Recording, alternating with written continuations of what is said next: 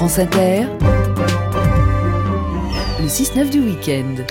Social Lab, le Social Lab, votre Social Lab. Valère Coréard, bonjour. Bonjour Eric. Alors cette semaine, vous allez nous parler de l'habitat participatif. C'est un moyen pour les habitants de prendre leur logement en main. Ah bah oui, voilà une idée pleine d'audace et de bon sens. Plutôt que chacun achète dans son coin et que d'éventuelles règles de copropriété basiques, comme on en connaît tous finalement, soient mises en place pour assurer donc le minimum syndical, là, il s'agit de réfléchir ensemble et en amont à ce qu'on a envie de faire ou pas ensemble en aval. Une approche euh, participative qui est encadrée par la loi. Absolument, c'est la loi Allure de 2014, Allure pour l'accès au logement et un urbanisme rénové. Alors elle propose un cadre, des véhicules juridiques et puis une définition en précisant qu'il s'agit d'une démarche citoyenne qui permet à des personnes physiques donc de s'associer, le cas échéant avec des personnes morales, afin de participer à la définition et la conception de leur logement et des espaces destinés à un usage commun. Cela peut donc concerner du neuf, de l'ancien, le tout est qu'il y ait une collectivité d'habitants et une volonté de construire ensemble. On parle donc d'un projet immobilier, d'un projet aussi de voisinage avec des espaces partagés en extérieur ou en intérieur, mais aussi des projets de solidarité hmm. ou d'entraide. Ce type de logement participatif, est-ce une pratique répandue en France? Beaucoup moins que dans d'autres pays, même si un début de dynamique qui semble s'installer dans l'Hexagone. Alors en Suisse, par exemple, on estime à 5% le nombre de logements participatifs il y en aurait près de 2 millions en Allemagne. En France, ce serait un peu moins de 1% des logements, voire beaucoup moins selon les sources. Et les motivations peuvent être diverses hein, pour des particuliers qui décident de s'inscrire dans cette démarche.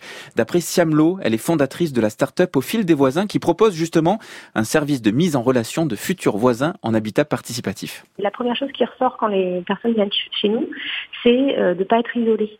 Euh, donc euh, là, on a des personnes qui vont être des personnes qui vont être à la retraite, ou en tout cas pas loin de la des, des jeunes familles avec des jeunes enfants dont les parents sont loin et euh, on se sent un peu un peu seul quand quand vient l'enfant. Euh, ou des mamans divorcées. Donc c'est vraiment le, c'est vraiment ça qui ressort le plus. Euh, après, il y a une motivation financière, même si euh, dans l'absolu le prix au mètre carré ne change pas en fonction de la ville où on est par rapport à, à, un achat traditionnel. par contre, le fait de pouvoir mutualiser des espaces du type la chambre d'amis, du type la buanderie, ça permet en fait de pouvoir acheter un logement qui est moins cher euh, si j'ai pas besoin d'avoir euh, mon, mon lave-linge, mon sèche-linge chez moi, si, si, je peux avoir une chambre d'amis en commun avec mes voisins. Et puis, il y a une motivation, c'est euh, de se dire que finalement, j'ai envie de connaître mes voisins, et le fait de connaître ses voisins, ça peut développer l'entraide. Voilà. Donc il y a ces trois motivations principales. Voilà, vous l'avez entendu, hein, ça peut donc consister à créer une chambre d'amis partagée, une buanderie, euh, se partager un lave-linge ou encore mmh. un jardin, mais aussi des réunions ou des réseaux de solidarité. En tout cas, cela s'inscrit dans une communauté de valeurs pour Siamlo de la société au fil des voisins. Globalement, on a des valeurs de partage. Bon, ça, ça paraît assez logique, mais c'est vrai que le fait de d'avoir envie de partager des espaces avec ses voisins, ça va un peu plus que simplement euh, euh, l'usage, c'est aussi euh, le fait de se rencontrer euh, physiquement, voilà, d'accepter d'aller aussi vers l'autre. Donc c'est une valeur assez assez forte. Il y a une, une valeur euh, j'irais de d'entraide aussi parce qu'on part du postulat qu'en habitant en participatif, on connaît ses voisins et donc forcément euh, il va y avoir derrière euh, plus de solidarité entre les voisins et donc euh, c'est plus facile en fait d'accepter de l'aide de quelqu'un quand on le connaît. Donc je pense par exemple à des copropriétés où personnes âgées, en tout cas à la retraite, pourront jeter un œil sur les enfants ou les garder. En contrepartie, je fais les courses pour ma voisine qui n'a pas forcément la possibilité de se déplacer. Donc voilà, c'est très naturel. Et après, c'est vraiment en fonction des, des voisins. Est-ce qu'on a envie de manger ensemble tous les vendredis soirs ou pas euh, Est-ce qu'on a envie de partager la, de la linge aussi? Ça, c'est un grand sujet.